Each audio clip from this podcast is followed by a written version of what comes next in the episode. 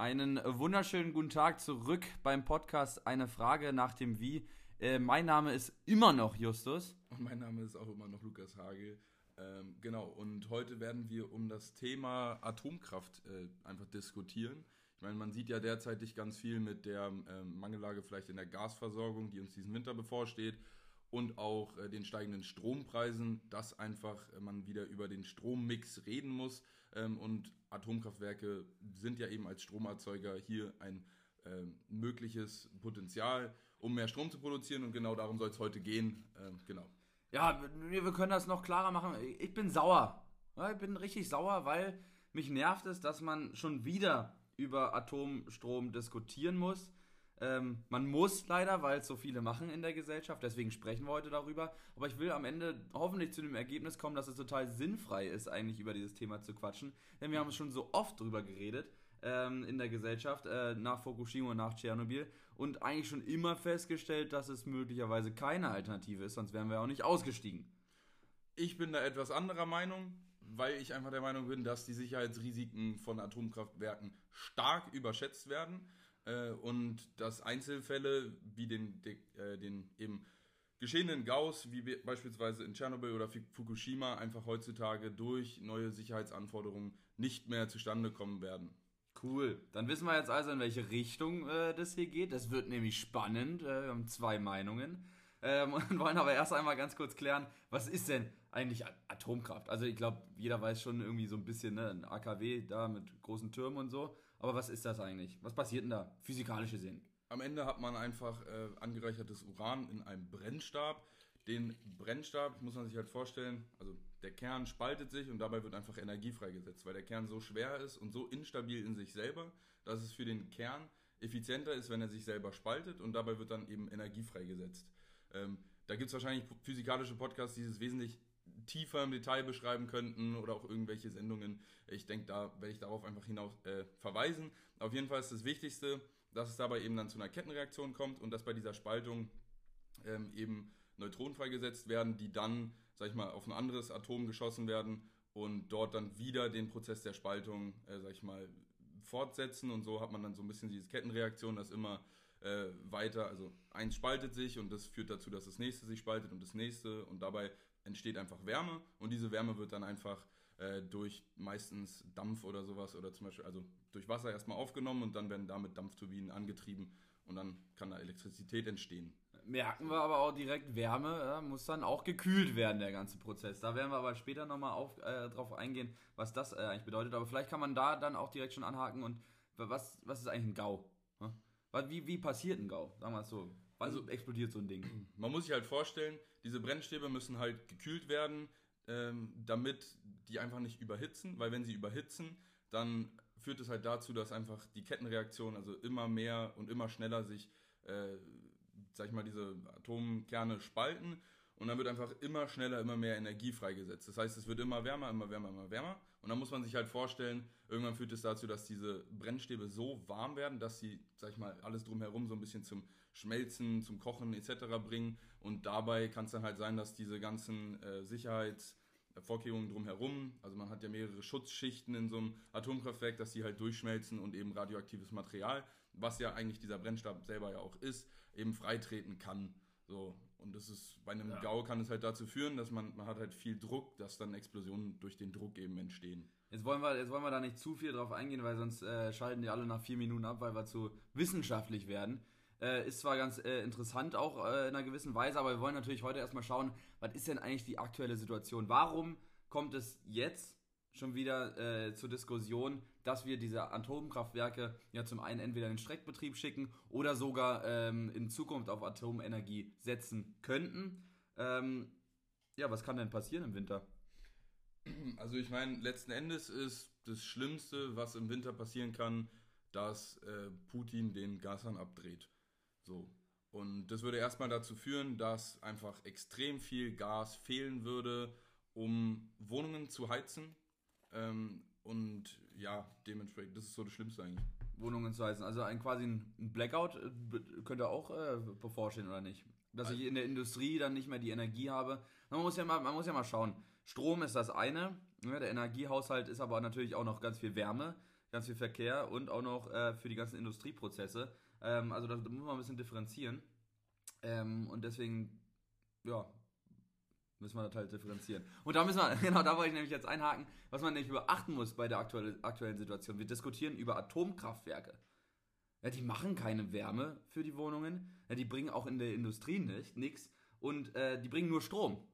Und nur Strom. Also ich meine, da kann man natürlich jetzt äh, in der Zukunft irgendwann äh, drüber diskutieren, weil ich meine, es steht ja, es entsteht ja Wärme eigentlich bei dem ganzen Prozess, das hatte ich ja vorher kurz erklärt, äh, ob man über Mini-Reaktoren einfach so eine Art Fernwärme installiert. Aber das ist wieder eine andere Geschichte, das wird kurzfristig auch eigentlich nichts bringen. Ich wollte es aber mal gesagt haben, weil ich finde, äh, zu Ende äh, ist die Innovation bei der Atomkraft noch lange nicht, aber da werde ich nachher nochmal drauf zurückkommen. Innovation, ja genau, wir wollen jetzt erstmal bei der aktuellen äh, Situation bleiben. Ähm, Und da müssen wir ganz klar jetzt erstmal die Zahlen auf den Tisch legen, um überhaupt darüber zu informieren, worüber diskutiert wird.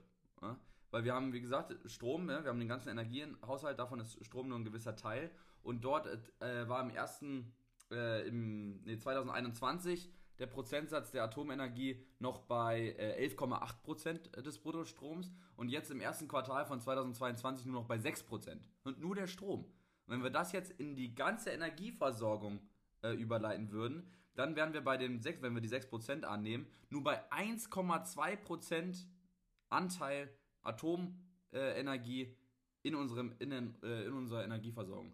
Gut, jede Kilowattstunde äh, Strom bringt uns im Winter weiter, aber 1,2 Prozent. Also dafür nimmt dann AKW doch eine deutlich zu große Rolle in den heutigen Diskussionen ein, meines Erachtens. Da stimme ich dir auf jeden Fall zu. das, das, ist schon mal, das ist schon mal nicht so schlecht. Und äh, um die aktuelle Situation dann noch ein bisschen drastischer äh, zu beleuchten, diese 1,2 Prozent, wir müssen mal anschauen, was wir an Strom exportieren. Na, viele Leute sagen nämlich immer, Deutschland ist doch ein Stromimporteur. Das stimmt so äh, direkt jetzt erstmal nicht. Wenn man jetzt sich rein allein die Elektrizität anschaut, dann exportieren wir. Ähm, und zwar war das ungefähr 4 Millionen Megawattstunden äh, letztes Jahr. Keine Ahnung, kann man jetzt wenig mit anfangen. Es war sogar im Januar 2022, sogar nur in einem Monat. Habe ich keine Ahnung, was 4 Millionen Megawattstunden sind. Ähm, aber zum Beispiel sagen ja viele, dass wir von Frankreich dann den Atomstrom einkaufen würden. Das ist totaler Quatsch. Wir exportieren an Frankreich deutlich mehr Strom ähm, als wir von denen importieren. Ähm, dementsprechend ähm, ist da so ein bisschen die Kohärenz nicht gegeben. Frankreich ist aber hierbei auch wieder als ein Sonderfall zu betrachten. Die haben ja sehr viel Atomstrom, äh, auf den wir, glaube ich, nachher auch nochmal zu sprechen kommen, ähm, weil da einfach auch viel Missmanagement geschehen ist und deswegen zurzeit viele Atomkraftwerke einfach nicht am Netz sind. Ja, das deswegen brauchen die nicht, nicht so viel vorwegnehmen. Ne? Wir Ja, müssen ja nicht so viel vorwegnehmen. Ähm, was ich noch mal sagen wollte, wir haben jetzt vom Strom geredet, Export, Import. Jetzt müssen wir aber darüber reden, ähm, Energiehaushalt, wie, wie erzeugen wir denn den Strom? Ja, und dafür müssen wir natürlich jede Menge importieren. Über 60% des Energiehaushaltes äh, sind von Erdgas und Erdöl abhängig. Jetzt haben wir in Deutschland aber gar kein Erdgas und Erdöl. Na, wo es denn her? Aus Russland und aus, den, äh, aus dem Nahen Osten, also aus politisch labilen äh, Zonen. Aber es kommt eben auch zu Teilen, beispielsweise aus Norwegen ähm, oder auch den Niederlanden. Zum Teil, ja. Ja. Aber, eben, aber eben auch von autokratischen Staaten und wir wissen ganz genau, äh, alle mittlerweile seit Februar spätestens, ähm, in was für eine gefährliche sicherheitspolitische Abhängigkeit uns dieses Gas gebracht hat. Also das müssen wir äh, ein bisschen betrachten, dass wir eben für unseren Energiehaushalt extrem viel importieren. Die Lösung, aber das ist ein anderes Thema, sind dann natürlich die erneuerbaren Energien, äh, aber verschlafen. Das ist jetzt die, auch die Frage, gehen wir da direkt drauf an? Haben, haben wir, was haben wir denn verschlafen die letzten Jahre? Also ich würde sagen, man hat vor allem einfach verschlafen, sich erstens einfach energiepolitisch unabhängig zu machen. Und man hat verschlafen, den Ener also erneuerbare Energien einfach nicht schnell genug auszubauen, weil es ist halt einfach Fakt, dass es die günstigsten äh, Energieformen sind äh, und das einfach ja am meisten Sinn ergibt. Man muss sich das einfach nur vor Augen führen. Wir wissen seit vielen, vielen, vielen Jahren, dass wir von der Kohle aussteigen. Und wir wissen seit vielen, vielen, vielen Jahren, dass wir von der Atomenergie aussteigen. Dann würde ich doch mal sagen, wäre es gar nicht so unclever, wenn wir seit vielen, vielen Jahren auch extrem viel, viel Geld investieren in erneuerbare Energien, damit wir das dann kompensieren können, was wir dann nicht mehr haben. Ja. Wurde es gemacht? Nö, natürlich nicht. Da wird gesagt, na komm, dann hauen wir das Gas als Brückentechnologie und verschlafen währenddessen aber den kompletten Ausbau. Äh, Wobei das gar nicht, also da muss ich dir widersprechen.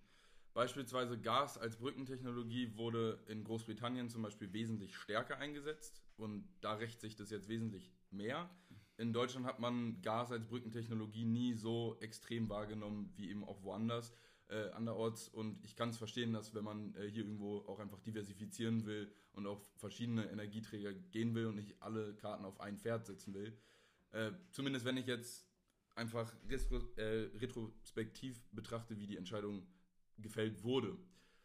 Aber ja, im Großen und Ganzen muss man einfach schneller ausbauen und jetzt stehen wir halt vor, der, vor dem Problem, dass, äh, wenn uns der Gashahn abgedreht wird, wir irgendwie gucken müssen, ähm, ob wir nicht frieren, sag ich mal, in unseren Wohnungen. das ist noch de, der schönste Fall, dass die Heizungen dann wegfallen. Die, die, Wärme wird in der Wirtschaft noch viel mehr benötigt und das Gas. Ja. Ähm, also da sind weitaus größere Probleme als eine kalte Wohnung äh, bevorstehend. Ähm, nicht ganz abzusehen von der Inflation, die damit einhergeht.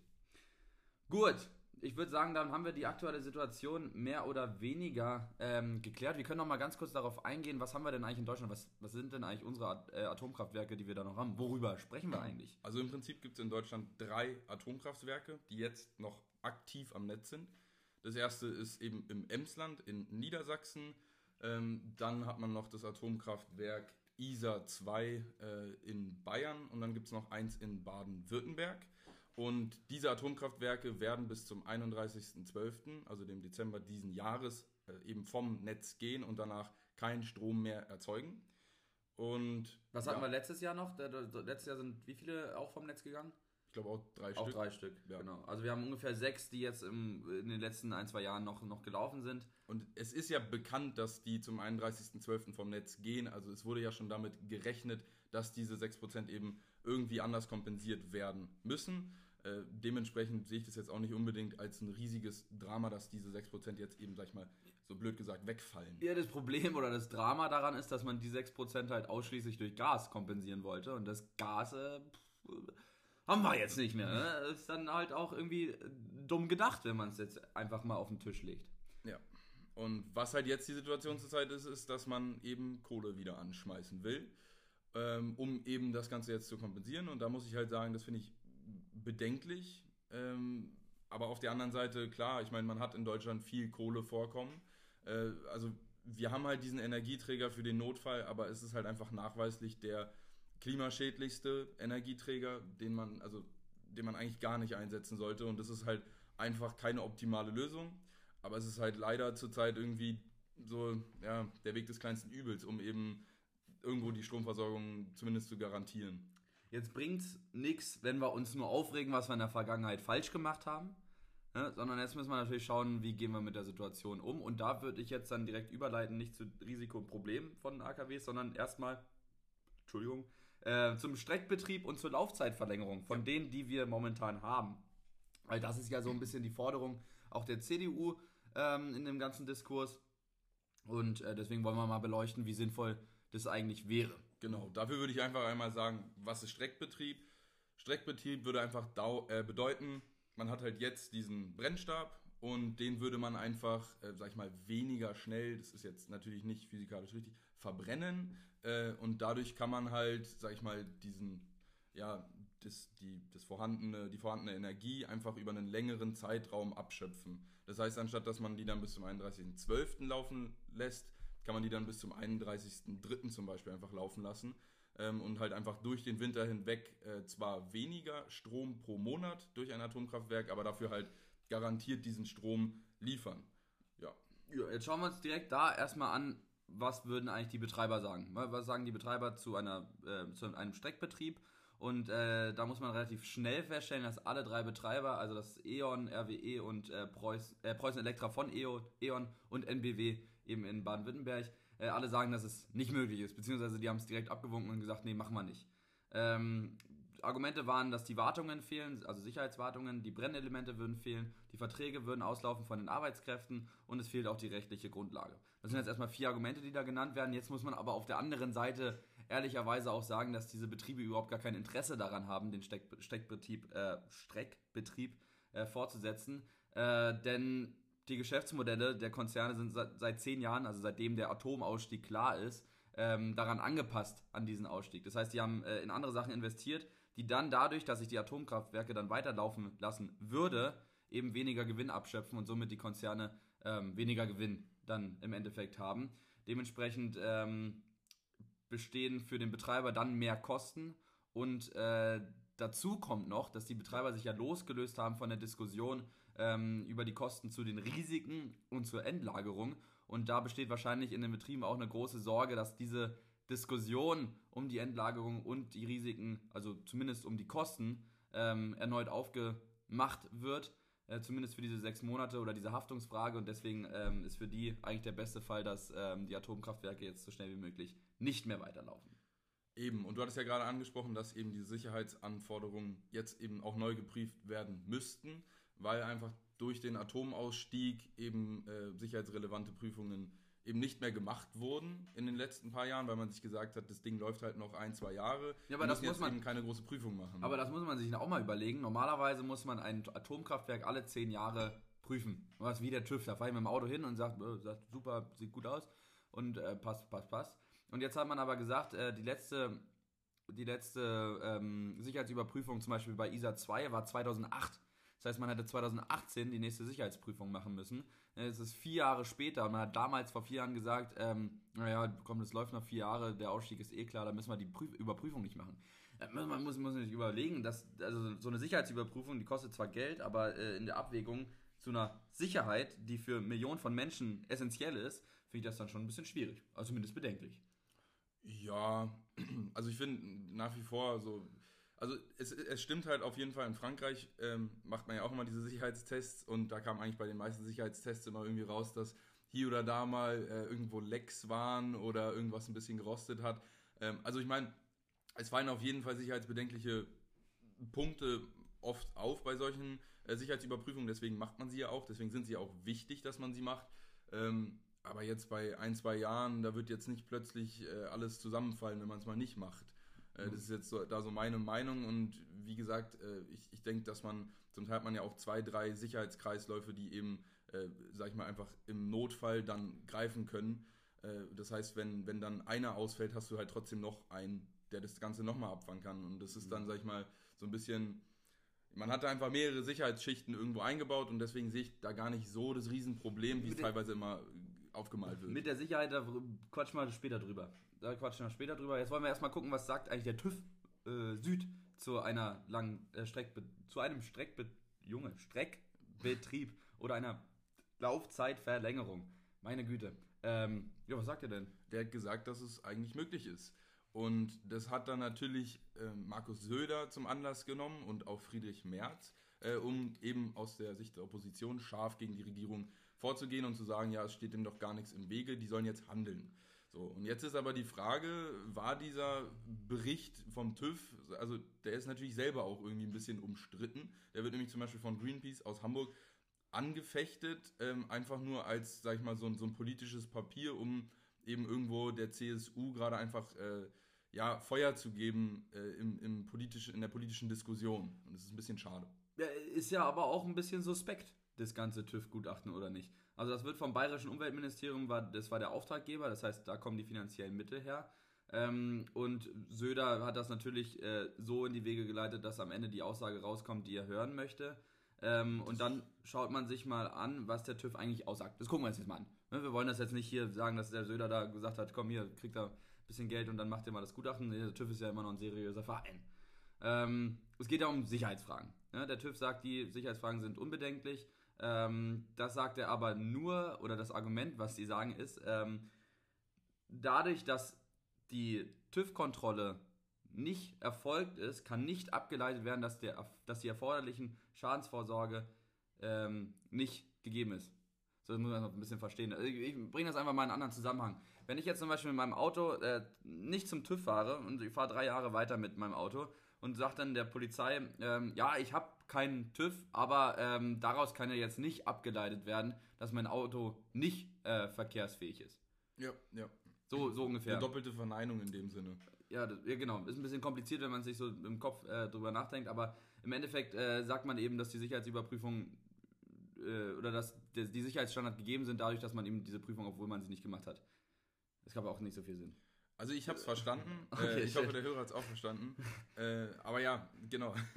Und äh, die zweite Frage ist eben, also die Sicherheitsfragen wurden eben so komisch begründet. Ähm, das zweite ist, ähm, ob die Brennstäbe denn überhaupt noch genug äh, Strom ähm, ja, schaffen können. Und äh, da hat man dann gesagt, ja, das ist möglich. Neue Brennelemente gibt es jetzt erstmal nicht mehr. Ne? Die Lieferzeiten, das schauen wir uns auch später nochmal an, die sind da auch äh, verheerend lang. Ähm, der TÜV sagt aber, man könnte die Brennelemente noch 80 Tage äh, weiterlaufen lassen, also ja, ein bisschen weniger als drei Monate. Und wenn man sie dann nochmal umsortiert, also das Kraftwerk äh, quasi runterfahren lässt, umsortiert, dann könnte man nochmal drei Monate aus den Brennelementen eben rausquetschen, in Anführungsstrichen. Ja? Und zu den Arbeitskräften äh, hat der TÜV jetzt nichts gesagt, wobei man da natürlich sagen muss, dass wahrscheinlich die Leute, die äh, dort in den Ruhestand geschickt werden, äh, gegen das gewisse Geld, ohne jetzt zu sagen, sagen zu wollen, dass Personen käuflich sind, na, aber gegen das gewisse Geld wahrscheinlich ihre Arbeit dann fortsetzen und den Ruhestand um die wenigen Monate nach hinten verlegen würden. Ja. Das zu den, zu den Brennelementen. Da gibt es aber auch noch eine andere, andere Möglichkeit. Was war das mit dem Runterfahren äh, der Atomkraftwerke? Naja, es wäre einfach, dass die Atomkraftwerke nicht auf voller Kapazität laufen, aber dadurch halt länger laufen können. Okay. Also das muss man sich einfach vorstellen. Ähm, wenn ich jetzt ganz viel Benzin im Tank habe, dann kann ich entweder 200 fahren und komme halt äh, 40 Kilometer weit oder ich kann halt die Hälfte fahren und komme irgendwie 80 Kilometer weit. So vom Prinzip her, wenn du weißt, was ich meine verstehe schon. Das, ist nicht, das war jetzt nicht so kompliziert wie das mit der Sicherheitsfrage. Ja. so, aber neben, den, neben dem TÜV-Gutachten gibt es jetzt nämlich noch die rechtlichen Bedenken, die die Betriebe eben nicht ohne Grund einfach so äh, genannt haben. Denn der Atomausstieg, äh, das ist ja ein Bundesgesetz. Das heißt, es wurde im äh, Parlament beschlossen und so ein Gesetz muss auch erstmal geändert werden, dass man das einfach so weiterlaufen lässt. Jetzt äh, dauert so ein Gesetz äh, von, von der Initiative bis äh, zur Verabschiedung und dann zur Umsetzung ähm, oder Ratifizierung ähm, mindestens drei Monate, wenn nicht sogar deutlich länger. Ähm, und da wird es dann ein bisschen komplizierter mit dem, was ich gerade gesagt habe, mit der Sicherheitsfrage. Weil äh, man muss das ja irgendwie in das Gesetz mit einbauen, dass man diese Sicherheitsüberprüfung nicht hat. Also dieses, das passt schon, in Anführungsstrichen, das wird schon laufen, das ist schon äh, alles äh, sicher. Das müsste dann in ein Gesetz reinfließen. Da steht dann, dann zum Beispiel, ja, die Atomkraftwerke können ähm, für eine gewisse Zeit weiterlaufen, ähm, die Sicherheitsüberprüfungen passen schon. So. Da kann doch kein äh, Abgeordneter sagen, ja komm, dann melde ich mich, das finde ich super. Ähm, also da bin ich äh, ziemlich skeptisch, dass da die Mehrheit im Parlament äh, zu erwarten ist, wenn man sagt, äh, ja, bei Sicherheitsbedenken, das passt schon. Ist natürlich die Frage, ob man diese Sicherheitsüberprüfungen dann nochmal nachträglich macht oder jetzt äh, in den nächsten Monaten. Jedoch bedarf auch das oder so ein Gutachten extrem viel Zeit und es könnte äh, sehr eng werden bis Winter. Ich denke aber, dass es jetzt nicht unbedingt dumm wäre, so ein Gutachten zu machen. Nö, um einfach, sage ich ja. mal, die Gewissheit zu haben, ob man es denn machen kann oder nicht, äh, um einfach. Ist natürlich nicht dumm, vor allem wenn man es 2018 macht, da wo es normalerweise notwendig gewesen wäre. Also das, das ist, aber, äh, ist aber so ein bisschen eine rhetorische Frage auch, wie man das dann später ins Gesetz äh, einbauen würde. Da wird es aber nochmal spannend. Ne? Da bin ich über die Argumente der Politik auf jeden Fall ähm, ja, sehr interessiert, was die da sagen werden. Ähm, problematischer ist das aber im internationalen äh, Vergleich oder in der, in der internationalen Rechtsordnung. Äh, was, wer haftet denn?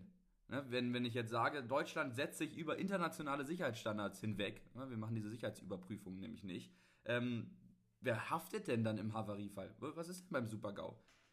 Ja, es wäre in dem Fall dann wahrscheinlich die Bundesrepublik Deutschland. Ja, aber das kann sich ja keiner leisten. Ne, da haben wir, aber dann haben wir den Salat richtig. Also ich finde, da muss man so. differenzieren. Also ich, ich habe immer das Gefühl, die Leute denken, wenn ein Super-GAU zustande kommt, dass da eine Atombombe irgendwo hochgeht. Es ist halt nicht der Fall. So, also es ist nicht so unglaublich schlimm. Also ich meine, okay, man hat jetzt in der Nähe von der Isar und es könnte sein, dass man, äh, also der, der Fall des Gaus ist einfach selber, finde ich, so ungewiss, ähm, dass die Leute zum Teil da mit dem absoluten Worst-Case-Szenario reingehen, was meiner Meinung nach aber unrealistisch ist. Und die Kosten, die dabei entstehen, äh, also das werden wahrscheinlich ein paar Milliarden sein, so, aber ja. Nee, also da muss ich jetzt mal aber richtig reingrätschen. Wenn wir uns das anschauen, was in Tschernobyl passiert ist, und wenn wir uns anschauen, was in Fukushima passiert ist, und dann anschauen, welche vergleichbare Größe München oder ISA 2 eben hat, dann kann, können wir uns sicher sein, dass der komplette Metropolraum äh, München evakuiert werden müsste. Ja, da sind dann direkt mal zwei, drei Millionen Menschen betroffen, die dann äh, im Land quasi äh, flüchten müssen oder Zuflucht suchen müssen. Ähm, das ist, das ist ein organisatorischer Super-GAU. Also das kannst, und finanziell kannst du das überhaupt gar nicht äh, in, in, Zahlen fassen, weil du dir vorstellen musst, dass diese ganze Region München komplett äh, radioaktiv, also durch den Fallout radioaktiv äh, verseucht ist für mehrere hundert Jahre. Das heißt, das ganze private Hab und Gut äh, ist quasi, geht verloren innerhalb von wenigen Stunden. Das sind Unmengen an Geld und das sind nicht wenige Milliarden Euro, sondern das sind viele, viele, viele Billionen. Was kommt Also nach Billionen? Trillionen. Äh, Unmengen. Unmengen. Also das halte ich für eine Übertreibung. Ähm, einfach aus dem Grund, klar, ich meine, man hat radioaktiven Fallout für eine, also wie gesagt, die, die radioaktive Strahlung, die wird einfach für einen relativ langen Zeitraum da bleiben. Aber ich meine, man kann heutzutage schon Tschernobyl wieder bewohnen in Teilen. Äh, Fukushima wird wieder zum Teil bewohnt. Zum Beispiel in Hiroshima leben die Menschen ganz normal, Nagasaki. Letztendlich ist bei den meisten äh, Orten, wo eben auch sehr hoher Fallout entstanden ist, die sind heutzutage wieder ganz normal bewohnbar. Ich sehe da nicht das Riesenproblem. Aber, aber nicht in den Häusern die, Häusern, die damals bestanden haben. Die sind ja immer noch nach wie vor. Die Teile musst du ja dann entsorgen und äh, wegbringen. Also das, diesen, diesen Schaden habe ich erstmal. Und dazu Ja, kommt ja noch- ist man hat ja vor allem zum Beispiel Ja. äh, einen Austritt von Cäsium und Cäsium hat eine relativ geringe Halbwertszeit. Also innerhalb von vielleicht 36 Jahren, das ist die Halbwertszeit von Cäsium, hast du zumindest die Hälfte der radioaktiven Strahlung. Keine Ahnung, nach 100 Jahren sollte das eigentlich unbedenklich sein. Genau, aber trotzdem kann ich dann, und das ist ja das das ist Problem, ja, das ist ja das Problem, trotzdem kann ich diese 100 Jahre die Häuser nicht nutzen und habe quasi für die Privaten einen riesengroßen wirtschaftlichen Schaden und nicht nur für die Privaten. Jetzt lass uns das mal durchspielen. Wir haben unsere Atomkraftwerke ISA 2 direkt in München, direkt bei BMW, da brodelt das Geld, da ist die Wirtschaft, oder in Stuttgart bei Daimler, bei BASF, Mhm. bei Porsche. Ja. Ja, äh, die können dann nicht mehr weiterarbeiten. Ja, aber ich finde es, also klar, wie Und gesagt, der, musst du der, der, Fall des, der Fall des Fallouts, äh, sorry, der Fall des Supergaus ist, ist absolut dramatisch so. Aber also ich, ich finde, man muss es einfach nochmal in die Perspektive rücken. So, wie wahrscheinlich ist es denn, dass das eintritt? So, wie wahrscheinlich ist das denn? Das ist so unglaublich unwahrscheinlich. Laut Max-Planck-Gesellschaft gibt das Risiko oder ist das Risiko eines Reaktorunfalls ähm, bei 1 zu 5000 äh, je nach Reaktorbetriebsjahr. Das heißt, ja, wenn wir jetzt. ein, ein Reaktorunfall, äh, also auf welcher Skala ist es denn? Das ist ja nicht unbedingt ein Supergau. Was ist denn damit gemeint? So, das ist das Erste. Das Zweite ist, welche Problem- Standards sind denn da gesetzt? Ich meine, in Deutschland hast du fast die höchsten Standards an, an Atomkraftwerke gelegt. So. Dementsprechend würde ich davon ausgehen, dass diese Zahl in Deutschland auch nochmal äh, differenziert betrachtet werden muss. Jetzt lass, lass, lass uns mal diese 1 zu 5000 nehmen, äh, Reaktorunfall. Ähm, ich sag mal so, bei einem Atomkraftwerk, wenn ich da einen Unfall habe, ist das relativ schnell ein sehr verheerender Unfall. Mhm.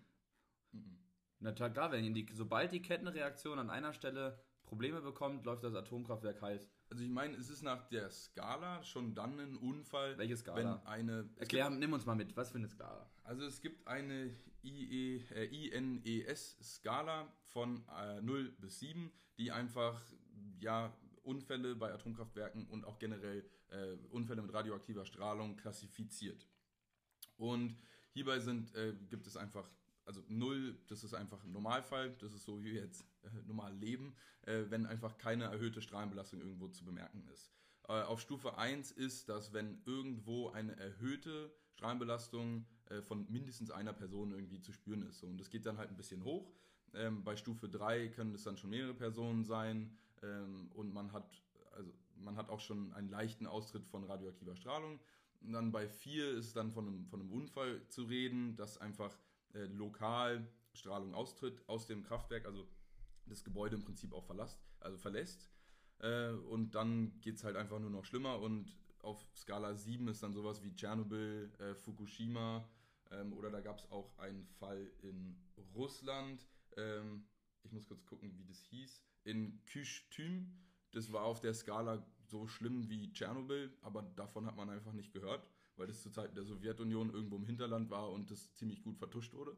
Finde ich ein interessanter Fall, kann man sich mal reinlesen. Ähm, das nur am Rande. Und ja, auf jeden Fall ist das so, so einfach diese Skala. Und die meisten Unfälle passieren halt einfach auf der Skala von 1 bis 3 und sind völlig unbedenklich für die Normalbevölkerung. Äh, Und deswegen würde mich halt einfach interessieren, was da jetzt konkret mit gemeint ist. Ja, da wäre es nicht schlecht, wenn man die ganze Studie gelesen hätte, ne?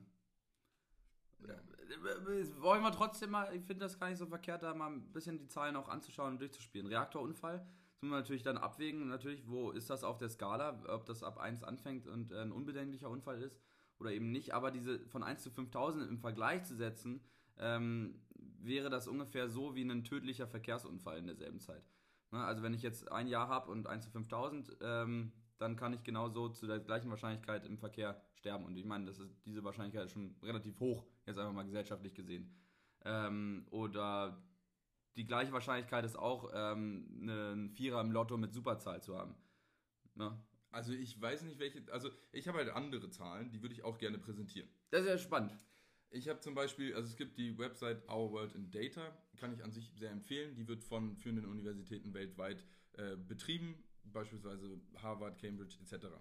So. Und die haben relativ ausführlichen Bericht zur Sicherheit von Nuklearenergie und haben dabei eben berechnet, dass, ähm, sag ich mal, für eine Terawattstunde äh, Atomstrom in etwa 0,03 Menschen sterben. So. Und wenn man es jetzt vergleicht mit Braunkohle, dann ist es bei Braunkohle eben bei 32,72 Toten pro Terawattstunde. Und bei Solar- und Windenergie haben wir äh, 0,02 Tote und 0,04. So, das heißt, wenn ich, wenn ich mir das angucke, ist Kernenergie, und ich meine, wir reden eben hier über so wenig Menschenleben, der sicherste, ähm, also der sicherste Energieerzeuger, äh, Energieerzeuger mit Wind und Solarenergie. So, und deswegen ist für mich dieses Argument immer, dass es so schlimm ist, eigentlich ziemlich entkräftet. So, ich meine, ja, es sind in Fukushima und äh, eben auch in Tschernobyl mehrere tausend Menschen gestorben. So, aber wenn man sich das trotzdem anguckt, wie viel Strom damit produziert wurde und wie viele Menschen zum Beispiel jeden Tag durch äh, Lungenvergiftungen durch, durch Braunkohle sterben, das ist einfach nicht in ein Verhältnis zu setzen. So, und diese, diese Angst vom Supergau, die ist für mich halt irrational. Hm. Ich habe jetzt, hab jetzt doch mal nachgeschaut. Max-Planck-Gesellschaft, ähm, könnt ihr auch selber googeln. Der Name, der nukleare Gau ist wahrscheinlicher als gedacht. Ähm, und da wird nämlich tatsächlich diese 1 zu 5000 Wahrscheinlichkeit pro Reaktorjahr ähm, bei der INE-Skala 7, also beim Super-GAU. Okay. Super-GAU heißt äh, tatsächlich ja größte. Oh, Scheibenkleid, jetzt habe ich tatsächlich schon wieder verloren. Aber fand ich ganz interessant, wie es eigentlich äh, heißt. Ähm, größter anzunehmender Unfall. Ja, größter ja. anzunehmender Unfall. Und ähm, die haben das aufgerundet auf 1 zu 5000 Rektorjahre. Ähm, könnt ihr gerne mal reinlesen. Also es ist tatsächlich relativ interessant, wie unterschiedliche äh, Zahlen da aufkommen. Hier wurde nämlich die Rechnung so angestellt, habe ich jetzt auch nochmal geschaut. Ähm, es wurde geschaut, äh, wie viele Kernreaktoren haben wir ähm, und wie lange laufen die kumuliert schon äh, in Jahren. Also wenn ich jetzt anschaue, ne, wir haben drei Atomkraftwerke, laufen seit 20 Jahren, dann habe ich 60 Jahre. Da kam man dann auf insgesamt 14.500 Jahre und dann ähm, die Zahl der Kernschmelzen, die bisher passiert sind, das sind vier. Also eigentlich eine ziemlich einfache Rechnung, die wahrscheinlich wissenschaftlich nicht hundertprozentig ähm, dann mit den Sicherheitsstandards übereinspielt. Das ist halt einfach nur eine totale Zahlenrechnung.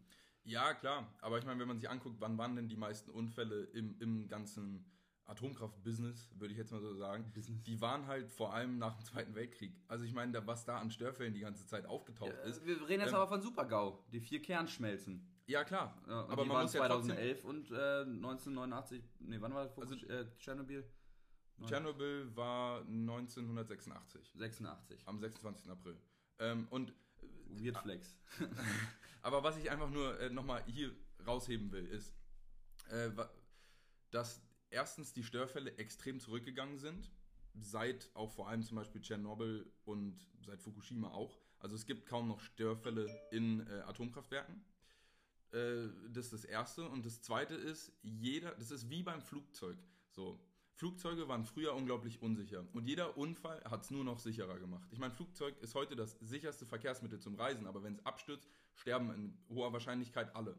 So, und so sehe ich es auch mit der Atomkraft. Es ist die sicherste, also oder mit äh, Solar- und Windenergie Form äh, der Energieerzeugung, aber wenn es halt schief geht, dann gehen halt viele drauf. So. Und deswegen, also so, ich würde auch lieber fliegen, als mit dem Auto zu fahren, weil es auf die Kilometer gerechnet weniger Tote gibt. Aber wenn, dann ist es halt schlimm. Und ich glaube, deswegen finde ich das halt so irrational, immer dieses Sicherheitsargument bei der Atomkraft, weil einfach nur vom Worst Case ausgegangen wird und immer so ein Schreckensbild des, des Supergaus gezeichnet wird, was ich halt nicht für so wahrscheinlich halte. Und vor allem, weil wir sie hatten, für weniger Wahrscheinlichkeit, äh, also für weniger wahrscheinlich in der Zukunft halte. Aber so eine Wahrscheinlichkeitsrechnung muss ich doch trotzdem an, anstreben, oder nicht? Also ich meine, so ein Super-GAU und seine Folgen, das ist ein Super-GAU von einem Atomkraftwerk ist das schlimmste Ereignis, was eigentlich in einer Gesellschaft passieren kann, Jetzt mit den wirtschaftlichen. Naja, Das ist vergleichbar mit einer Überschwemmung des ganzen Landes, wo, also da gehen Millionen Menschen, äh, verlieren da ihre Existenz. Das ist schon äh, ein krasser Einschnitt, über den man sich eben unterhalten muss. Ne, ich baue ja, oder ich fliege ja jetzt auch nicht tausendmal, äh, nur damit ich dann irgendwie einen Super-GAU habe, sondern, also weißt du, was ich meine? Ja, klar. Man muss, doch, man muss das doch in die Diskussion mit einbeziehen. Und wenn man sich dann mal anschaut, wie alt unsere Atomkraftwerke sind, die wir gerade noch betreiben, die wurden 1982 geplant, sind 1988 und 89 in Betrieb gegangen. Ja. Die sind nicht von 2010. Die haben nicht die neueste Technologie. Die haben die Sicherheitsstandards genauso wie Tschernobyl und wie Fukushima. Und dann, äh, also das finde ich jetzt kein gutes Argument zu sagen, okay, wir haben die Sicherheitsstandards angepasst, äh, zumal man dann auch noch da den Fall hat, dass man in Deutschland nicht mal mehr die Sicherheitsüberprüfung macht, den TÜV. Ja, das, das ist ein legitimes, leg- legitimer Case, den du da öffnest. Ähm, ja, aber ich denke, am Ende kann sich da auch irgendwo der Hörer sein eigenes Bild, äh, seine eigene Meinung zu bilden. Ähm, Ja, aber ich finde, äh, eigenes Bild, eigene Meinung bilden ist schon immer nicht so verkehrt, aber man muss sich da schon auch an den Zahlen äh, eben dranhalten und ich finde dann diese Rechnung vom, vom Max, von der Max-Planck-Gesellschaft gar nicht so verkehrt. Äh, und 1 zu 5000 ist dann eben eine Wahrscheinlichkeit, die man in der Risikoabwägung für diese 1,2 Prozent, über die wir uns ja hier unterhalten, eben überhaupt gar nicht äh, in Relation stehen. ich halte halt, wie gesagt, diese 1 zu 5000, ähm, die ja wirklich ausschließlich auf vergangenen Daten basieren, für schwierig, weil man sieht zum Beispiel genauso in der Finanzmarktprädiktion, dass es eigentlich keinen Sinn ergibt, Finanzmärkte in der Zukunft äh, vorherzusehen, basierend auf vergangenen Daten. Richtig, aber wenn ich mir dann überlege, für die Abwägung, ähm, ab welchem Zeitpunkt wäre das denn für mich dann so, dass ich pro Atomkraftwerk in der Risikoabwägung eben entscheiden würde und da wäre das nicht mal bei 1 zu 100.000 der Fall. Und äh, diese Wahrscheinlichkeit haben wir mit Sicherheit.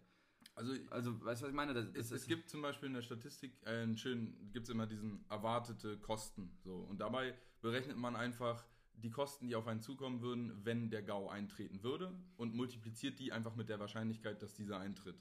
Und dann halt mit den Kosten, die man hat, wenn man einfach, sag ich mal, wenn es nicht eintritt.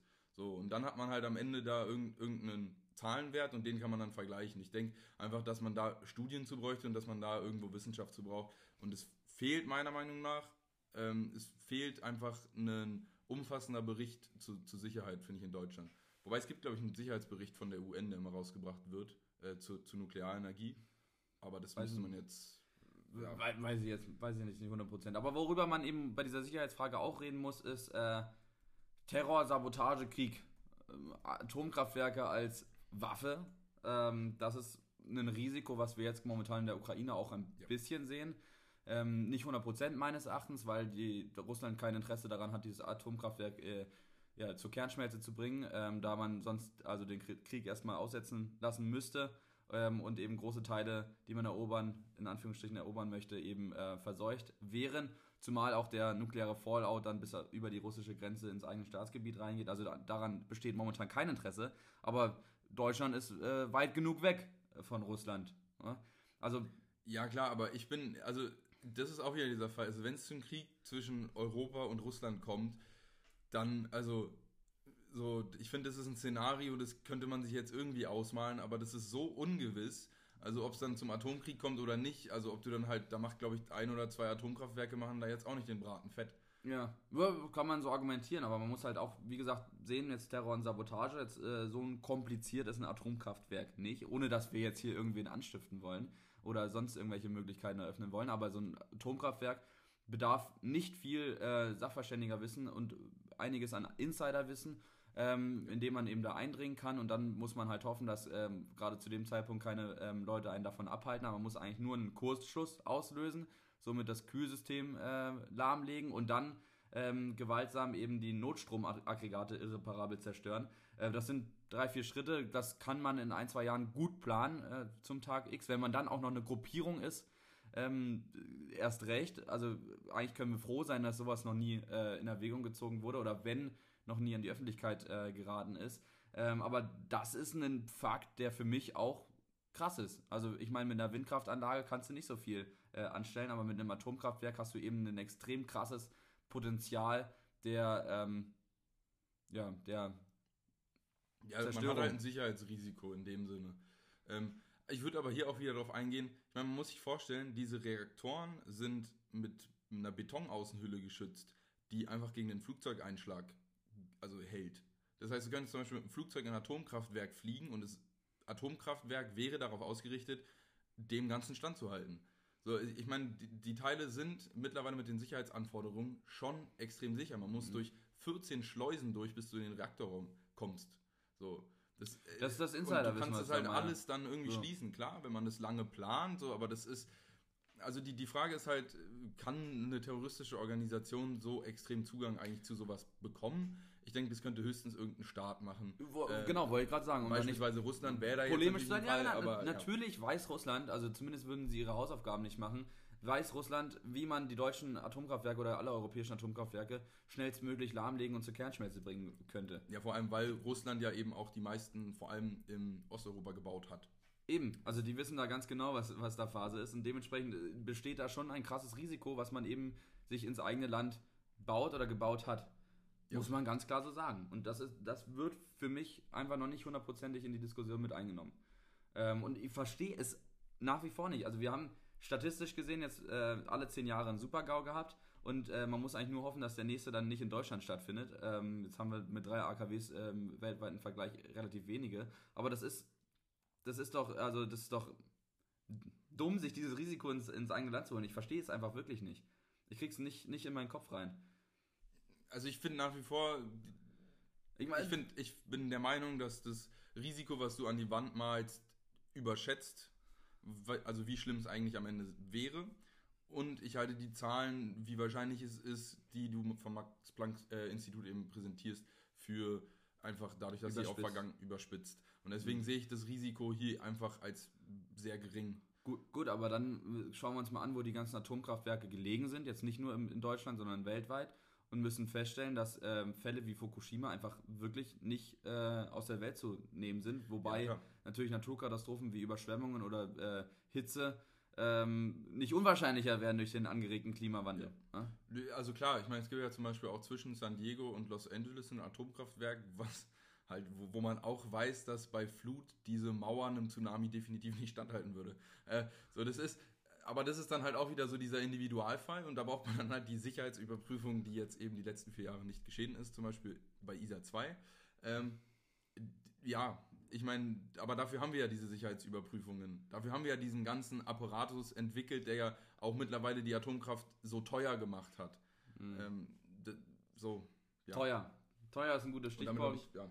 Jetzt haben wir nämlich äh, tatsächlich die, die Risiko oder das Sicherheitsrisiko hervorgezogen und wollen jetzt ganz kurz mal eine Kosten-Nutzen-Analyse eigentlich machen, was so ein Atomkraftwerk kostet, beziehungsweise was so eine Stunde, ähm, eine Megawattstunde eben äh, kosten würde, ob das überhaupt wirtschaftlich sinnvoll ist, auf die Atomenergie zu setzen. Äh, und da sind die Zahlen tatsächlich auch nicht immer ganz eindeutig. Ich hatte auf irgendeiner komischen Website äh, die Zahl tatsächlich gefunden, dass wenn man die bestehenden Atomkraftwerke weiter betreibt, dass man bei 3 Cent pro Kilowattstunde ist. äh, nach weiterer Recherche habe ich irgendwie rausgefunden, dass die Zahl irgendwie nicht so ganz stimmen kann, äh, sondern dass sie tatsächlich eher bei 16 Cent liegt ähm, und damit in etwa mit den Kosten bei Kohle gleich liegt. So. Und dann muss man natürlich noch sehen, ähm, die gesamtgesellschaftlichen Kosten von Atomkraft können dann auf 42,2 Cent steigen. Die sind aber eben extrem ungewiss. Also genau. So wie, man weiß es halt am Ende nicht, weil jetzt kommt hier einfach auch nochmal der nächste Faktor, so ein bisschen die Endlagerung ist ja nach wie vor ungewiss. Ja, lass uns ganz kurz nochmal die, die Preise vergleichen. Ja. 16 Cent, äh, nur ganz kurz zum Vergleich, Wind 8 Cent, Wasser 7,6 Cent und bei Photovoltaik ist man sich auch noch ein bisschen unsicher, aber das ist, äh, manche sagen, die sagen 36 äh, Cent. Ähm, es wird aber, ich finde es aber deutlich günstiger ich, ich finde es tatsächlich interessant, weil ich hatte vor, also bei Photovoltaik sind die Zahlen eigentlich ziemlich eindeutig, da hatte ich viel gehört. In Deutschland sind die eigentlich bei 3,6 Cent Eben, pro Kilowattstunde und das ist der günstigste zurzeit ist. Und wenn man zum Beispiel jetzt nach Portugal gehst, bist du bei 1,1 Cent und wenn du zum Beispiel in Saudi-Arabien in der Wüste sowas bauen würdest, wärst du bei 0,09 Cent pro Kilowattstunde, ähm, die man mit einem Solarmodul eben. Ich habe hier jetzt vom, vom Fraun Fraunhofer Institut äh, die Statistik, ähm, dass ein PV ähm, ungefähr zwischen 4 und 8 Cent liegt. Ja. Gut, haben wir das auch. auf jeden Fall, erneuerbare Energien sind ja. am günstigsten. So. Äh, Kohle relativ teuer und Atomkraft auch teuer mit eben diesen ungewissen Kosten, äh, die eben damit einspielen. Und ich kann mir sogar fast vorstellen, dass bei diesen 42,2% eben auch der erwartete Wert, äh, de, also sag ich mal, der Erwartungs, die erwarteten Kosten eines Supergaus mit eingespeist sind. Mitunter, ja genau. Also ich habe hier, hab hier ein Zitat rausgenommen von Michael Sterner, Professor für Energiespeicher und Energiesysteme an der OTA Regensburg. Ähm, da gibt es nämlich so eine Stuttgarter Erklärung, die sagt, dass Atomstrom ähm, super sei. Dem hat er widersprochen und ähm, meinte, dass äh, tausende Wind- und Solaranlagen den äh, Strompreis gerade niedrig äh, halten und sie leisten einen großen Teil der Versorgungssicherheit und Unabhängigkeit. Die Folgekosten der Atomkraft würden ausgeblendet äh, bei der Stuttgarter Erklärung. Rechne man sie und andere Risiken mit ein, bleibe Atomstrom der teuerste Strom aller Zeiten. Also das sind diese gesellschaftlichen Kosten, die der da noch mit reinbringt. Aber der Atomstrom als teuerster Strom aller Zeiten, ein bisschen polemisch gesagt, aber im Endeffekt ähm, ist das nicht ganz abzuwägen, äh, abzulehnen. Ja, also ja, können wir so sagen. Und jetzt kann man sagen, dass er das so gesagt hat, ja. und jetzt, was, was mir viel wichtiger ist, äh, ist ja die Diskussion darum, ob wir jetzt auf Atomenergie setzen sollen für die nächsten äh, Winter. Und da müssen wir erstmal gucken, ist das überhaupt möglich? Ja, den Streckbetrieb haben wir jetzt festgestellt, okay, so drei, vier, fünf Monate kriegt man da noch äh, raus aus den Atomkraftwerken. Äh, aber wenn ich jetzt mich entscheide als Deutschland und sage, okay, ich will das ein bisschen länger alles ähm, äh, weiterlaufen lassen, dann sind da weitere Probleme, die vor einem stehen. Ja, das ist zum Beispiel zum einen die Beschaffung neuer Brennelemente. Das dauert mindestens 12 bis 18 Monate, ähm, weil das Sonderanfertigungen sind. Bei den momentanen Lieferengpässen überall auf der Welt wird das eher Richtung 18 Monate dauern. Ähm, also könnten wir frühestens Mitte 2024 die AKWs äh, wieder zum Laufen bringen. Und da ist dann die Frage, ist das überhaupt sinnvoll? Also brauchen wir es bis dahin überhaupt noch? Wir wollen bis Mitte 2024 die PV-Anlagen so krass ausbauen, als dass wir anderthalb so mal so viele haben wie heute. Und äh, da brauche ich doch dann keine Atomkraftwerke mehr, um das überzukompensieren. Ja, das stimmt. Und ich äh, meine, bis dahin hat man ja. auch die LNG-Terminals gebaut.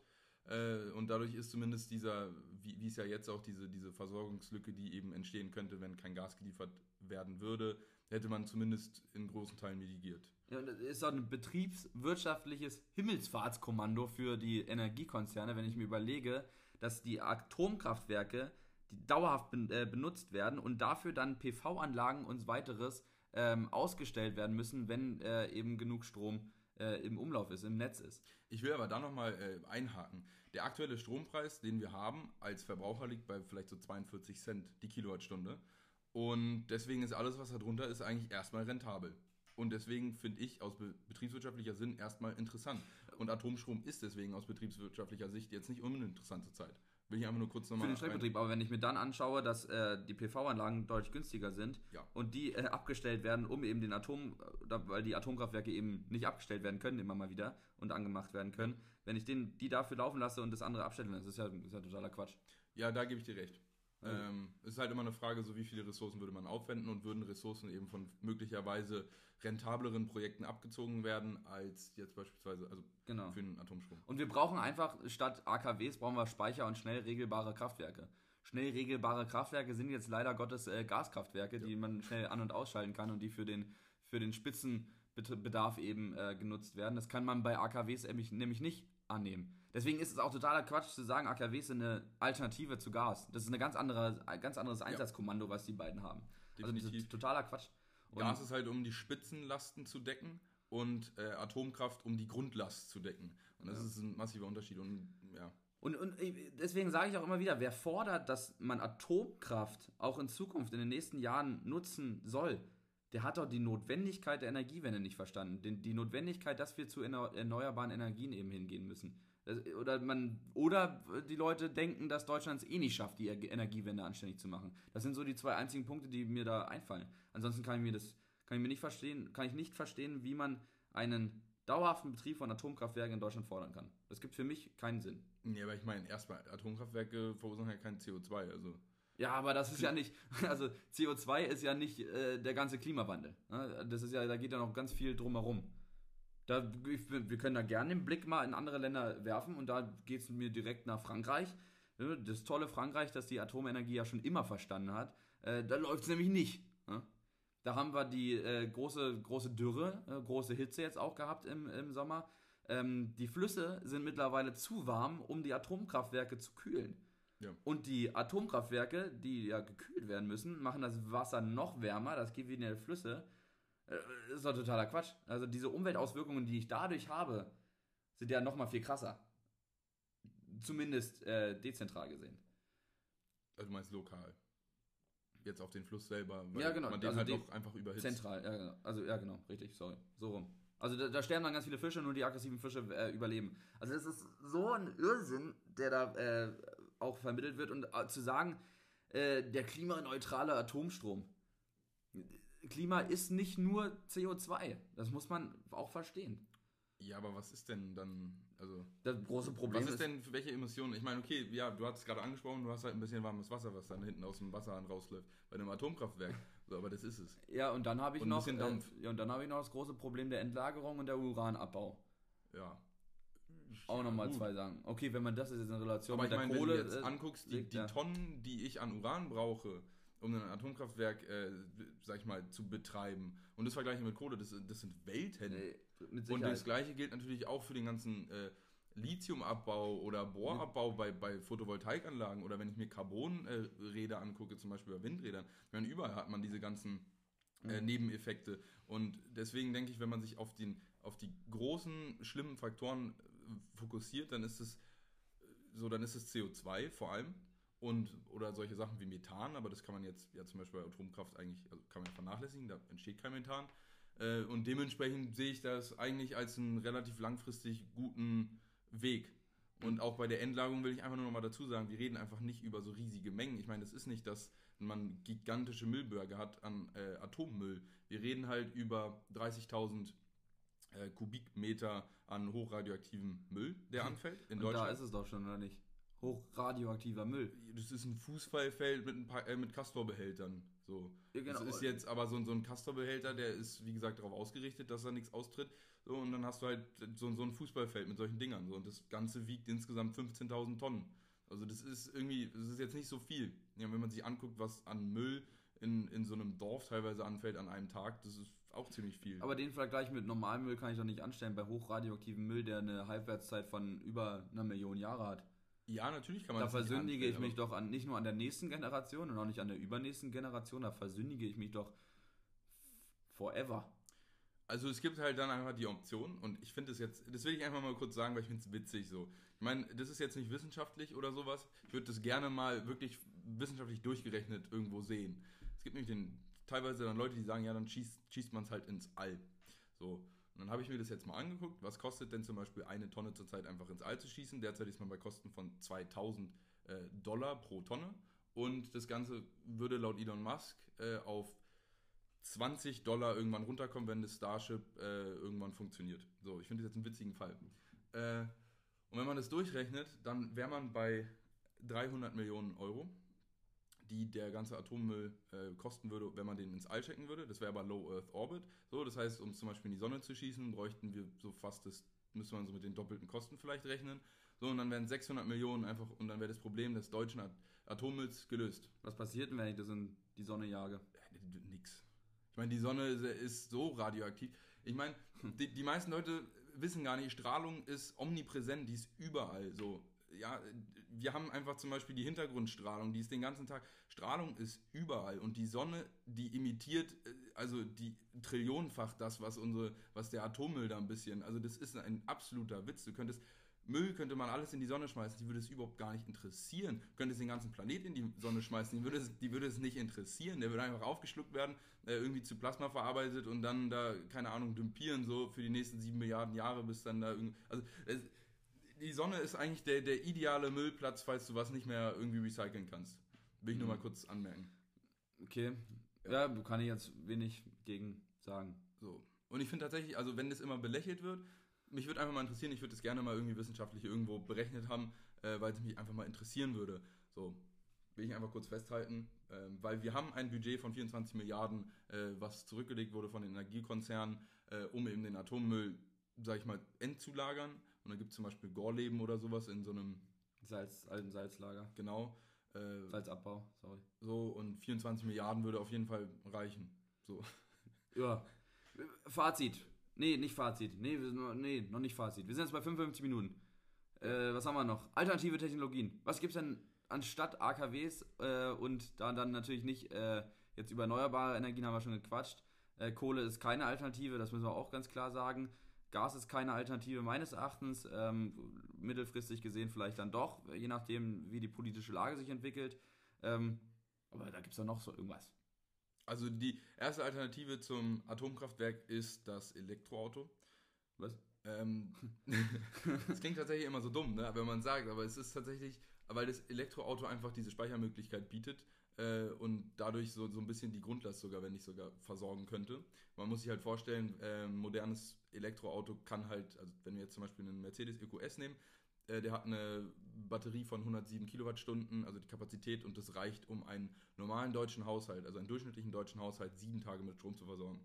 So, das finde ich brutal. Und deswegen ist bidirektionales Laden absolut notwendig, äh, eben einfach um diese Speicherkapazität auszubauen und der wahrscheinlich sogar größte Feind der Atomenergie.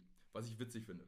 Äh, dann, witzig, aber auch interessant. Ja. ja, man denkt halt nicht drüber nach, sodass das so eine Option ist. Aber tatsächlich, das Elektroauto ist meiner Meinung nach extrem wichtig in der zukünftigen Planung unseres Stromnetzes.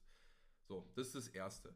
Das Zweite ist, dass einfach es neue Generationen von Atomkraftwerken geben könnte. Äh, da gibt es mehrere Ansätze. Ich stelle jetzt einfach mal sch ganz schnell vier vor. Ähm, es gibt zum Beispiel welche, wo man flüssiges Natrium verwendet statt Wasser. Das soll einfach zum Beispiel den Supergau äh, verhindern, äh, weil es einfach bessere thermische äh, Eigenschaften hat und irgendwie besser das Ganze, den Kühlkreislauf äh, erhalten kann. Ich bin leider kein Physiker und kann das irgendwie bewerten.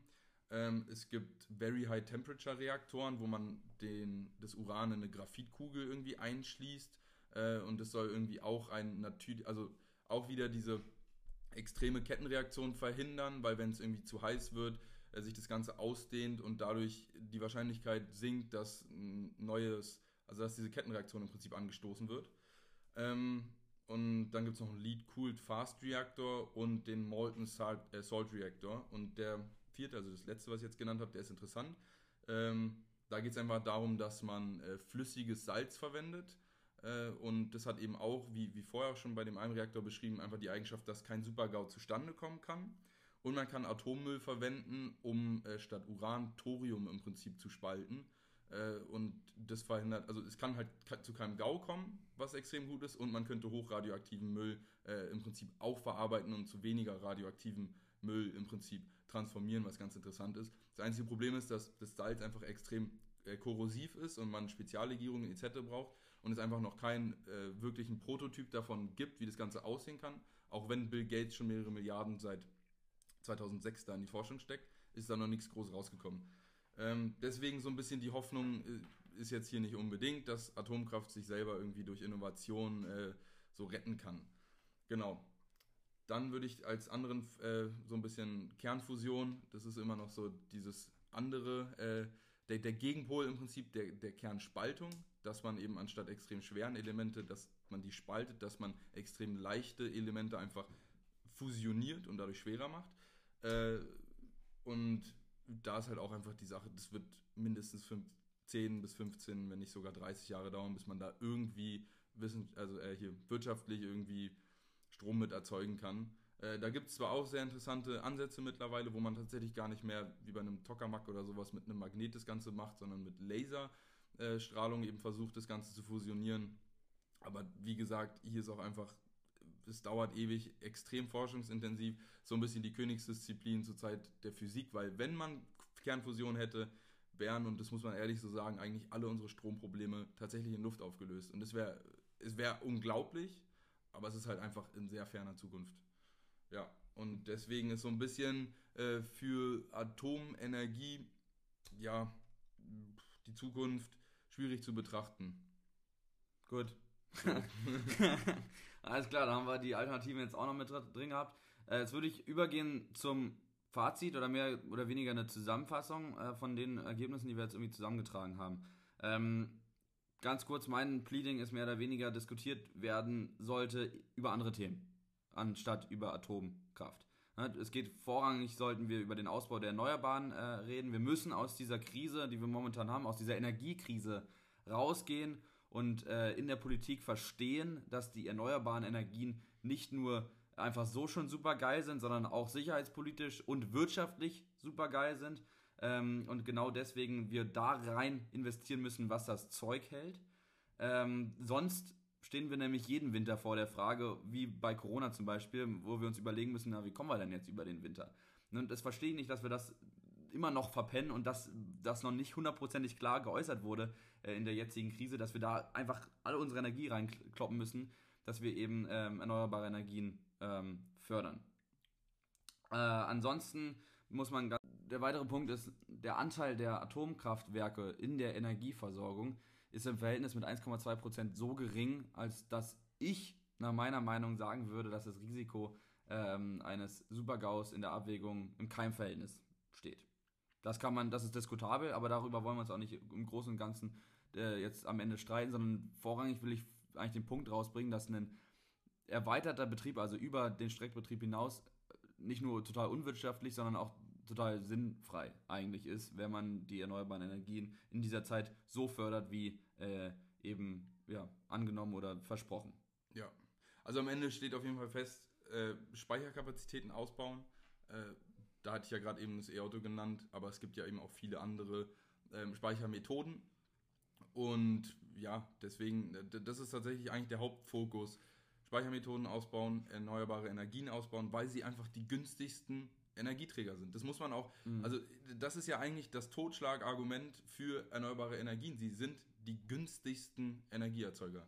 Und aber leider auch, und das muss man auch sagen, wetteranfällig. Und da ist dann die Frage, wie man eben durch Speichermethoden es schafft, dass man diesen Grundbedarf immer decken kann, ähm, den eben die Atomkraftwerke jetzt, wenn man nur den Strom anschaut, mit ihren äh, 6 bis 11 Prozent äh, momentan decken. Ja. Dass wir eben diese Energiesicherheit und Stromsicherheit haben.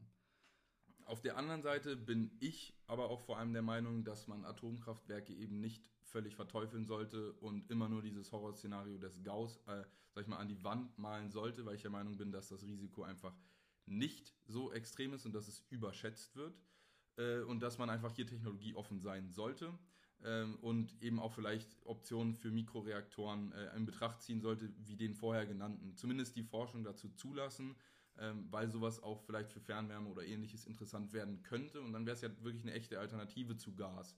100 ähm, Prozent. Ähm, und, ja. und ja, deswegen ein, ein, also ich bin definitiv gegen eine hundertprozentige Abkehr und, und den Verweis darauf, Atomkraft ist total schlimm. Ähm, ich denke immer, dass dieses, dass das, äh, dass Extrempositionen an sich keinen Sinn ergeben und, und eben auch hier die Extremposition Atomkraft ist per se nur schlimm, halte ich auch für schlecht, weil ich meine, wir hatten viel Strom damit erzeugt und in Deutschland lief es bisher sehr gut. Das darf man nicht vergessen. Ähm, ja. Das, das dazu. Und ansonsten zum Streckbetrieb, ähm, da bestehen, wie gesagt, äh, viele Hürden. Äh, zum einen die rechtliche Hürde, wo ich aber da der Auffassung bin, dass man die auf jeden Fall überwinden kann. Wenn man was wirklich will, dann kriegt man das auch äh, ins Gesetz schnell umgesetzt. Ähm, wir haben die Sicherheitsüberprüfungshürden, da sind wir uns beide, glaube ich, einig, dass ähm, die Sicherheitsüberprüfungen, jede, egal wie viel Geld es kostet, durchgeführt werden müssen. Denn ähm, in, de, in, dem Fall gleich eines Supergaus wäre eben dieses Geld fast nichts wert. Ähm, dann muss man äh, schauen mit, den, mit dem Arbeitskräftemangel. Auch das ist ein Problem, was man lösen kann. Ähm, der TÜV hat ja auch festgestellt, dass die Brennelemente äh, zumindest drei bis sechs Monate fortgeführt werden können. Ähm, also sprechen die Argumente eigentlich für einen Streckbetrieb, zumindest in diesem Winter. Jedoch ist auch in dieser Diskussion immer wieder hervorzuheben, dass man nicht diesen Streckbetrieb zu hoch an, an die Decke malt, denn diese 6% äh, der Stromerzeugung und nur 1,2% der Energiegrundversorgung ähm, sind nicht groß und deswegen sollte man die Diskussion, wie gesagt, auf andere ähm, ja, Energien setzen. Man, man kann es so zusammenfassen, am Ende macht Atomenergie den Braten halt nicht fett. Ja, ja, das ist jetzt dein Lieblingsspruch, aber hier im Bundesministerium für Umwelt sagt es auch. Das Ergebnis einer Prüfung der äh, Laufzeitverlängerung ist, dass der Beitrag äh, sehr begrenzt ist. So finde ich ein total faire, ähm, total faires äh, Strichwort. Ja. Atomkraft hat in seiner Auswirkung äh, sehr begrenzte Möglichkeiten. Ja. Gut. Was hatten wir noch immer am Ende? Fünf Fragen an unsere Hörenden. Ähm, kannst du da ein, zwei nennen? Dann nenne ich auch noch ein, zwei. Ähm, erstens einfach, was ist meine Position äh, zu Strahlung? Ich glaube, das muss man tatsächlich mal sich äh, hinterfragen, weil ich habe teilweise das Gefühl, Leute, wenn sie Strahlung hören, sehen es immer als sehr negativ, aber tatsächlich wäre es sogar schlecht, wenn keine Strahlung existieren würde. Ähm, das ist jetzt vielleicht zu physikalisch. ähm, ja, auf jeden Fall, was, was noch eine Frage. Ähm, würde für mich ein Atomkraftwerk in der Nachbarschaft äh, in Frage kommen? Ich finde, es ist immer so diese Wie eine Frage, Nachbarschaft, einfach in der Stadt. Also Ja. ich würde momentan nicht gerne in München und Stuttgart zum Beispiel wohnen wollen. würde, würde man sich wohlfühlen, wenn eins in der Nähe wäre. So, das ist ja immer irgendwie so ein mulmiges Gefühl, äh, oder für, für manche ist es ein mulmiges Gefühl, jetzt zum Beispiel für dich. Äh, und Äh, von, von meiner Seite aus dann auch mehr subjektive Fragen. Ähm, wie schätze ich die Sicherheit von Atomkraftwerken hinsichtlich Terrorangriffe und äh, als Kriegswaffe ähm, ein? Ich glaube, dass man sich das zumindest psychologisch mal ähm, fragen sollte, wenn man äh, sich für Atomkraft äh, entscheiden sollte in, in der Meinungsfindung.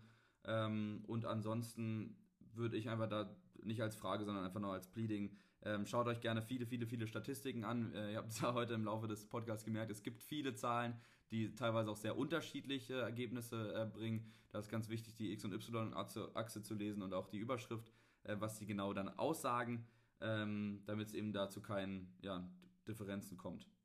Und ansonsten würde ich auch nochmal hinzufügen, wenn Politiker eben, sag ich mal, in so Extremen sprechen, entweder komplett gar nicht dafür oder komplett, äh, ja, also entweder dafür oder dagegen, dann finde ich es immer ein bisschen blöd. Ich, ich würde einfach präferieren, wenn man so ein bisschen zuhört und so ein bisschen, ja, ich, ich bin einfach kein großer Fan davon, wenn, wenn jetzt zum Beispiel Friedrich Merz sich hinstellt und dann die Regierung dafür heftig kritisiert, weil das irgendwie, wie wir es ja jetzt gesehen haben, ungerechtfertigt ist. Oder wie ein Söder die Regierung zu kritisieren, obwohl er in seinem eigenen Land die, den, die Energiewende verpennt hat. Ja. Gut, ich würde sagen, damit äh, mit diesem Schlusswort schließen wir die heutige Runde. Ähm, schaltet gerne auch die anderen Podcasts ein, die wir schon gemacht haben. Es kam ja länger keiner mehr. Ähm, Wir hatten ja auch schon mal einen zu, zum Strommix generell gemacht. Ich denke, der ist auch nochmal sehr hilfreich, um da einfach auch unsere Position ganz gut zu hören. Und da haben wir auch viel, sind, sind wir auch auf Atomkraft tatsächlich eingegangen. Ähm, und da hat man aber halt auch viel einfach nochmal, keine Ahnung, über Kohle, über erneuerbare Energien. Und das ist einfach nochmal ein bisschen besser zusammengefasst, was man eigentlich machen sollte. Ähm, und ich denke, diese Atomkraftfolge heute ist einfach nochmal so, ein- so ein Deep Dive in dem Ganzen, ähm, Ja. um einfach hier den Strommix ein bisschen besser einzuordnen. Prima. Super, dann wünsche ich euch allen ähm, einen schönen, schönen Abend, schönen Morgen, schönen Mittag, was auch immer. Und äh, wir hören uns. Jo, na dann, ciao.